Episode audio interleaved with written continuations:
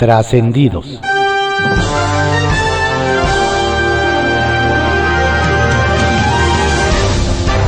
Continuamos con la audiosíntesis informativa de Adrián Ojeda Román, correspondiente a hoy, sábado 11 de septiembre de 2021. Demos lectura a algunos trascendidos que se publican en periódicos de circulación nacional. Templo Mayor, por Fray Bartolomé, que se publica en el periódico Reforma. A dos semanas de iniciar operaciones en la Ciudad de México, hay algo que huele muy mal en Gas Bienestar. Y no es una fuga de, del hidrocarburo. Ocurre que sus empleados ya hicieron el primer paro de labores acusando incumplimiento de contrato, pues pretenden pagarles menos de lo pactado. Además de que se quejan de que no les han entregado los uniformes y equipo de seguridad que tanto presumió en la mañanera del Palacio Nacional el agrónomo que dirige Pemex, Octavio Romero. Tal parece que en la 4T ya se están dando cuenta de que en el complicado negocio de la distribución de gas LP no es lo mismo ser borracho que cantinero. O en este caso, no es lo mismo ser calentador que estufa. Como nada más faltan 19 días para que tome posesión el nuevo gobernador de Michoacán, el morenista Alfredo Ramírez Bedoya, en gobernación ya se pusieron las pilas para terminar con el paro de maestros que tiene las clases suspendidas en la entidad.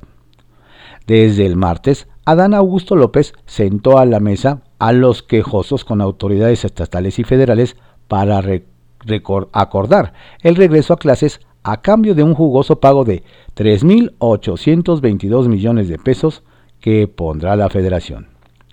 El propio Ramírez Bedoya dijo que el dinero comenzará a llegar a los paristas entre 8 y 10 días, así que se notó la buena voluntad del gobierno federal para desactivar justo a tiempo el conflicto, que le iba a heredar el perredista Silvano Aureoles. La duda que queda es si de todas maneras iban a acabar pagando con recursos federales, ¿por qué hacerlo hasta ahora que Morena asumirá el poder y no antes? Porque los verdaderos afectados, con todo, han sido los alumnos, y ellos deberían ser más importantes que la grilla, ¿no? Arrancó el proceso electoral en Oaxaca y cuentan que del lado morenista, primera fuerza electoral en esa entidad, hay cuatro aspirantes fuertes a la gobernatura.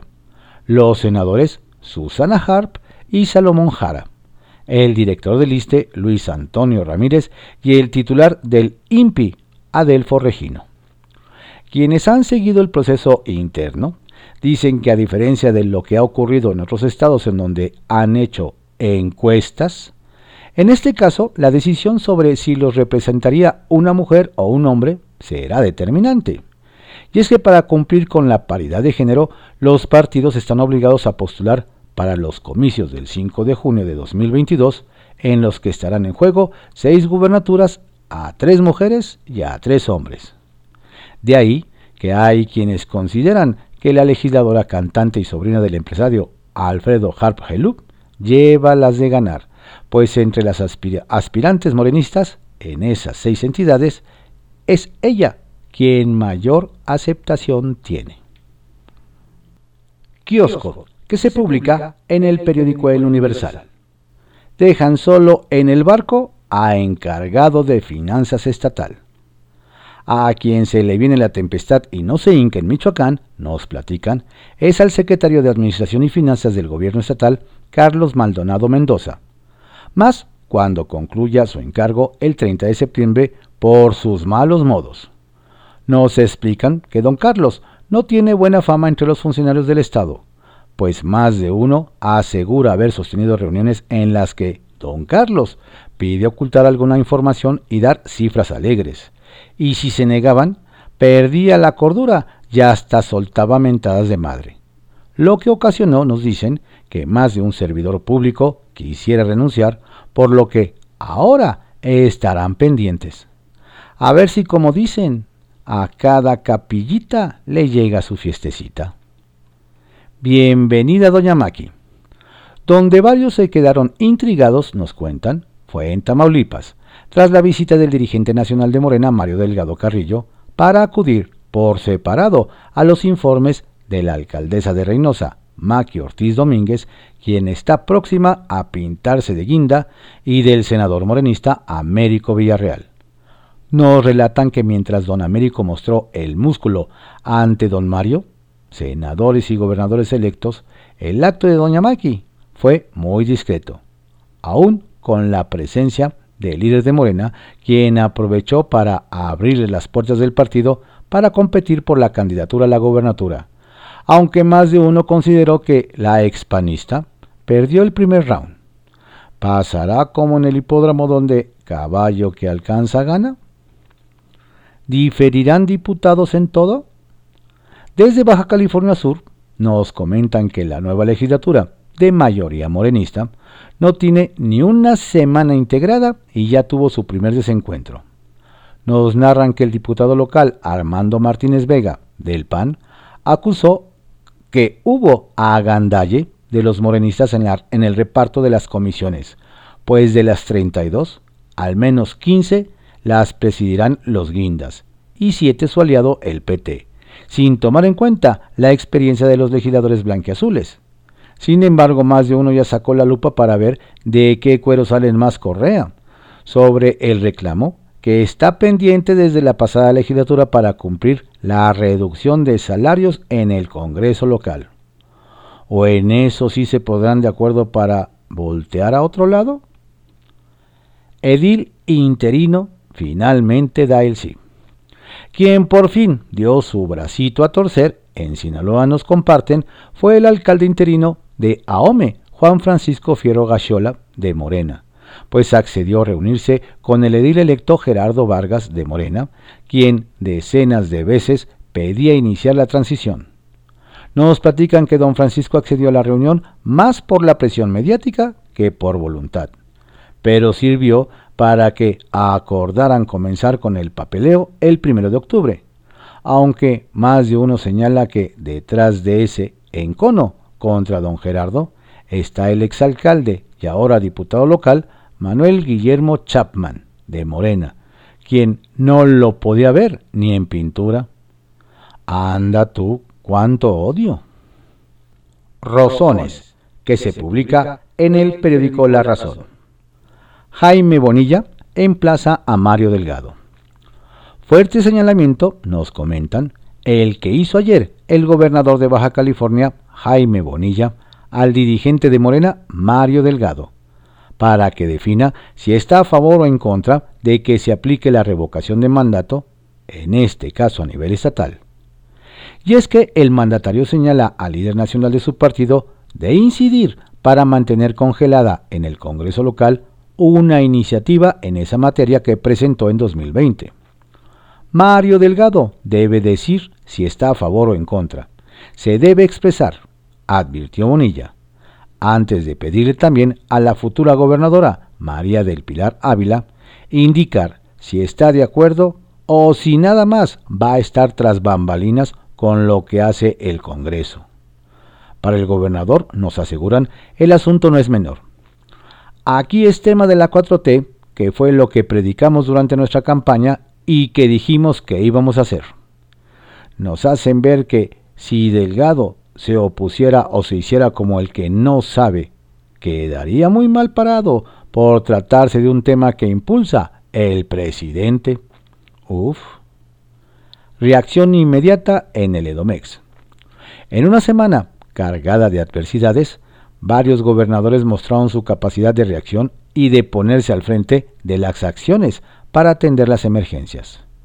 Uno de esos casos fue el del mandatario del Estado de México, Alfredo del Mazo, quien solo unos minutos después de que se conociera del deslave ocurrido en el Cerro del Chiquihuite, en Ecatepec, ya daba cuenta de, los, de que los cuerpos de emergencia de su entidad, en coordinación con las autoridades federales y municipales, ambas emanadas de Morena, se encontraban ya en la colonia Lázaro Cárdenas para dar atención a quien lo pudiera requerir. Luego nos comentan, no pasaron ni 25 minutos para que, nuevamente, diera cuenta de que ya se labora en el lugar para asegurar las zonas que pudieran representar un riesgo y en el rescate de personas que pudieran estar atrapadas bajo las rocas. Por la tarde ya se encontraba en el sitio, frente al puesto de mando que coordinó a más de 500 personas que trabajaron en el rescate y la prevención. El priista Quirino Ordaz a la 4T. Más de uno levantó la ceja el pasado lunes 6 de septiembre cuando en la conferencia mañanera, tras una larga pregunta que rayaba en denuncia sobre una supuesta corrupción en la administración del gobernador saliente de Sinaloa, el presidente respondió, Como tú seguramente lo comprendes, yo tengo una buena opinión del gobernador Quirino Ordaz. Nos hacen ver que ayer adquirió sentido ese planteamiento, luego de que el propio López Obrador informara que el mandatario estatal emanado del Partido Revolucionario Institucional habrá de sumarse a su gobierno, o sea, a las filas de la 4T. Así que ayer ese hecho, la apertura del gobierno Guinda a un cuadro tricolor, es decir, de un partido que a nivel federal tiene ratificada su alianza pero con el PAN y el PRD, fue lo que provocó que varios volvieran a levantar la ceja, porque podría refrendar aquello de que si camina, nada y grazna como primor, entonces es, o cómo iba, máxima presea a López Betancourt el que pronto podrá colgar en la pared de los reconocimientos un galardón que muy pocos se pueden preciar de tener, es el jurista y académico Eduardo López Betancourt. Y es que el Congreso de Guerrero, con la decisión de diputados de todos los partidos, PRI, PAN y Morena, lo eligió ayer como recipendario de la presea Sentimientos de la Nación, la máxima distinción que éste le concede a los guerrerenses distinguidos. La postulación del doctor en Derecho y actual presidente del Tribunal Universitario de la UNAM, nos recuerdan, recibió los más variados y vastos apoyos, a saber, del rector de la máxima casa de estudios, Enrique Graue, del ingeniero Cuauhtémoc Cárdenas, de la directora de CONACIT, Marielena Álvarez Bulla, del político Luis Walton. Ayer mismo, el gobernador Héctor Astudillo le expresó su reconocimiento por haberse hecho merecedor a la distinción que catalogó como la máxima que se le da a quienes han puesto en alto el nombre de guerrero. De transiciones a transiciones. En la víspera de que asuman sus cargos los gobernadores electos en los comicios pasados, nos hacen notar que hay de transiciones a transiciones. ¿Ya qué se refieren con eso? Ah, pues que en algunos casos a mandatarios salientes como que ya los dan por salidos y de plano algunas gestiones relevantes se están haciendo con los entrantes. Caso del michoacano Silvano Orioles, quien no estuvo en los acuerdos mediante los cuales el gobierno federal acordó liberar fondos para la atención del problema magisterial. El que aquí sí estuvo fue el mandatario electo Alfredo Ramírez Bedoya. Hay también transiciones de ejemplo como la que acontece en Guerrero. Y es que Héctor Astudillo y Evelyn Salgado han procurado dar cuenta del entendimiento que hay en el proceso de entrega-recepción y de la comunicación constante, como la que sostuvieron a propósito del impacto en la entidad de los sismos del 7 de septiembre. Reconocimiento presidencial a Pavlovich. Y hablando de cierres de gobierno, fue el presidente quien ayer cumplió el compromiso que hizo de acompañar en una visita de despedida a la gobernadora de Sonora, Claudia Pavlovich, con quien dijo nos entendimos en beneficio del pueblo, y a quien pidió que el público le diera un aplauso.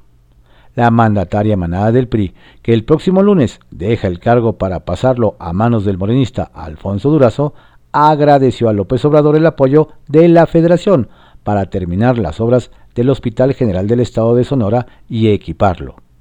A propósito de la conclusión de su mandato, el primero de una mujer en ese estado recordó el juramento yaquí que hizo en su toma de posesión. Para ti no habrá sol, para ti no habrá muerte, para ti no habrá dolor, para ti no habrá calor, ni sed ni hambre, ni lluvia ni aire, ni enfermedad ni familia. Nada te causará temor, todo ha terminado para ti excepto una cosa, hacer tu trabajo. Cierra bien Pavlovich, nos comentan. El Caballito, que se publica en el periódico El Universal. Con amparo, más adolescentes se vacunan en Ciudad de México. Nos cuentan que con amparo en mano no son pocos los menores de 17 años. Litigantes estiman 70 casos que están en proceso ya han logrado que un juez otorgue un incidente de suspensión provisional para que sean vacunados contra COVID-19. Nos detallan que algunas de las resoluciones de jueces indican que debe prevalecer el derecho a proteger la salud y por ello ser inoculados. En todo caso, dice la misma sentencia, las autoridades deben valorar si por el estado de salud de cada pequeño se le puede suministrar y el tipo de biológico. Por su parte, el director general de Gobierno Digital de la Agencia Digital de Innovación Pública, ADIP, Eduardo Clark, ha dicho que si hay un amparo o documento judicial, se proceda a la inoculación.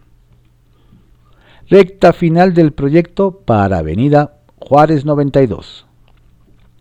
Le platicamos que el concurso para elegir el proyecto arquitectónico inmobiliario que sustituirá al inmueble que está en Avenida Juárez 92, antigua sede de la Contraloría Capitalina, entró a la recta final. Si bien se han guardado con sigilo las propuestas que se presentaron, en los hechos las autoridades ya designaron al jurado que estará presidido por la titular de la autoridad del centro histórico, Dunia Ludlow, quien encabezará los equipos que analizarán las propuestas arquitectónicas y las financieras. Así que doña Dunia tendrá una tarea crucial en el rescate de este espacio. Alza la mano para presidir PAN en Edomex. Finalmente, Anuar Azar, diputado federal y ex coordinador parlamentario local del Partido Acción Nacional, PAN, presentó una carta de intención junto con Teresa Gines para contender por la presidencia y la secretaría del partido en la entidad mexiquense, respectivamente. Como le hemos platicado, el panista tiene muchas simpatías y apoyo dentro del instituto y de liderazgos importantes como Enrique Vargas, actual líder de la bancada panista en el Congreso mexiquense. Nos dicen que todavía habrá que esperar si hay más anotados, pues si hay más fórmulas contendientes, habrá un proceso interno y la campaña arrancaría el 24 de septiembre. ¿Quién más le entrará al quite? Trascendió que se publica en el periódico Milenio. Trascendió que el consejero presidente del INE, Lorenzo Córdoba, hasta tiempo se dio de bromear cuando le preguntaron sobre la exigencia del coordinador de Morena en la Cámara de Diputados, Ignacio Mier, para que renuncie. El diputado Mier, no, si lo acaban de elegir, o cómo era la pregunta, comentó. Ya más serio, dijo que estará en su cargo un año y seis meses más, porque tiene un mandato constitucional. Y aseguró que está buscando al líder morenista para ir a desayunar y limar asperezas. Trascendió que el presidente Andrés Manuel López Obrador proseguirá con la reestructuración en su gabinete después de los cambios en Consejería Jurídica y Gobernación, y en los próximos días dará a conocer más ajustes que incluirán al gobernador saliente de Sinaloa, Kirin Ordaz, como anunció ayer. Pero además su equipo más cercano adelanta que tiene en mente incorporar al mandatario de Baja California, que también ya concluye su mini periodo de dos años, Jaime Bonilla, y dar nuevos encargos a César Yáñez. A ver, trascendió que la Comisión de Justicia Partidaria del PRI notificó por fin a Ulises Ruiz y a Nayeli Gutiérrez su expulsión por razones no menores, pues al exgobernador de Oaxaca le cuelgan uso de grupos paramilitares para atentar contra ciudadanos y militantes, casos de tortura, ejecuciones extrajudiciales, desapariciones forzadas y enriquecimiento inexplicable, mientras que de ella dicen haber acreditado conductas de apoyo a fuerzas políticas y candidatos antagónicos al tricolor, hacer actos que pretendieron provocar divisiones, proceder con indisciplina grave y realizar actividades de desprestigio contra dirigentes priistas. Bajo reserva, que se publica en el periódico El Universal. Hay de presidentes a presidentes. Llamó mucho la atención que mientras en San Lázaro el presidente de la Cámara de Diputados, Sergio Gutiérrez Luna, recibía muy temprano a Lorenzo Córdoba Vianelo, consejero presidente del INE y antiguo archienemigo, cuando el primero representaba a Morena ante el instituto, para fumar la pipa de la paz y perfilar una relación institucional entre la Cámara y la autoridad electoral. En Palacio Nacional, a la misma hora, el presidente Andrés Manuel López Obrador atizaba al mismo Córdoba y a otros presidentes, Reyes Rodríguez, del Tribunal Electoral Federal, con el argumento de sus salarios y remuneraciones. Gran contraste entre dos sectores de un mismo movimiento político. Es por eso que algunos se preguntan si la 4T será capaz de mostrar otro rostro ante el cambio de circunstancias políticas, como algunos dicen que es el nuevo ánimo morenista. El problema de las fechas. En la reunión antecitada de Lorenzo Córdoba y Sergio Gutiérrez se abordó, nos comentan, un dilema en torno a la fecha en la que se debe llevar a cabo este ejercicio. En el INE consideran que se debe realizar el 27 de marzo próximo, pues así está establecido en los lineamientos. Pero hay otras interpretaciones que considera que la votación se podría realizar hasta abril, lo cual implicaría aumentar los costos, pues habría que pagar más tiempo a los trabajadores contratados para organizar el proceso y ya no alcanzaría los 3.800 millones de pesos considerados. En la ley reglamentaria recientemente aprobada en el Congreso, solamente se establece que la jornada de votación se celebrará el domingo siguiente a los 90 días posteriores a la emisión de la convocatoria. Confusión en España. Quien aplica en este momento una diplomacia parlamentaria es la líder del Senado, Olga Sánchez Cordero, quien se reunió con el embajador de España en México, Juan López Dóriga Pérez en un contexto impregnado por el discurso presidencial en contra de la parte española de la historia mexicana, la sustitución de la estatua de Cristóbal Colón y la reciente reunión de senadores del PAN con el líder de Vox, que representa a la ultraderecha española, la ex titular de gobernación dijo que hay que alejarse de los extremos y se deben estrechar lazos de amistad entre los dos países. Sin embargo, como ocurre en la relación mexicana con sectores vistos como conservadores, los españoles saben que en cualquier momento podría llegar otra sorpresa, como la carta con la que López Obrador pedía a España se disculpara por la conquista. Fiesta patria en el exterior. Las fiestas patrias comenzaron ya en distintas partes del mundo. Embajadas y consulados de México en el extranjero llevan ya a cabo las festividades correspondientes a partir de los patrocinios que consiguen. Este fin de semana será arduo en distintos lugares en donde habrá celebración, principalmente en consulados de México en Estados Unidos y se alistan para el grito del 15 de septiembre. Eso sí, todos tienen la instrucción de promover la figura del alebrije, la cual fue enviada a cada representación nacional. Sacapuntas, que se publica en el periódico El Heraldo de México. Quirino al gabinete. Directo y sin escalas va el todavía gobernador de Sinaloa, Quirino Ordaz, al equipo del presidente López Obrador. Y es que el mandatario le invitó a sumarse a su gabinete una vez que entregue la estafeta a Rubén Rocha el próximo primero de noviembre. No se ha dicho qué cartera ocuparía, pero es un hecho que el prista llegará por la puerta grande confirman victoria de Laida. Irreversible es el triunfo de Laida Sansores en Campeche.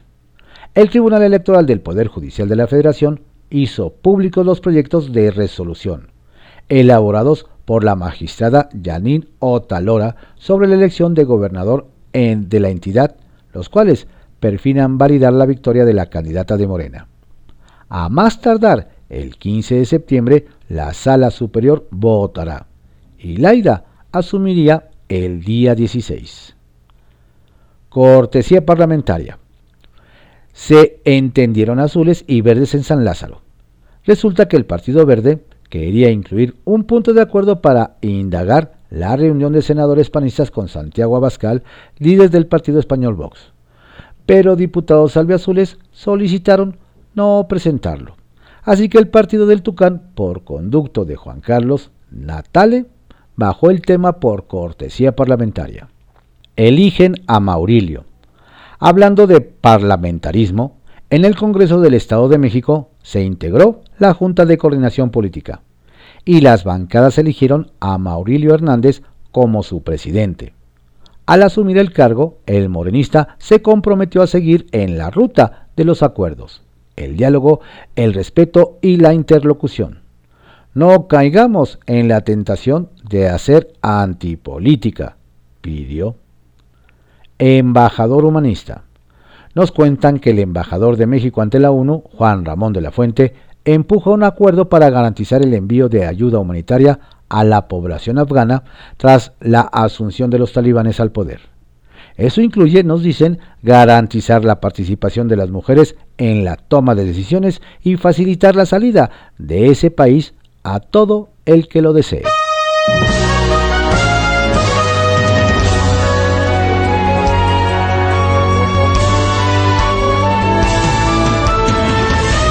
Estos fueron algunos trascendidos que se publican en periódicos de circulación nacional en la audiosíntesis informativa de Adrián Ojeda Román, correspondiente a hoy, sábado 11 de septiembre de 2021. Cuídese mucho, no baje la guardia. Si se cuida usted, nos cuida a todos. Tenga usted un excelente fin de semana. Saludos cordiales de su servidor, Adrián Ojeda Castilla.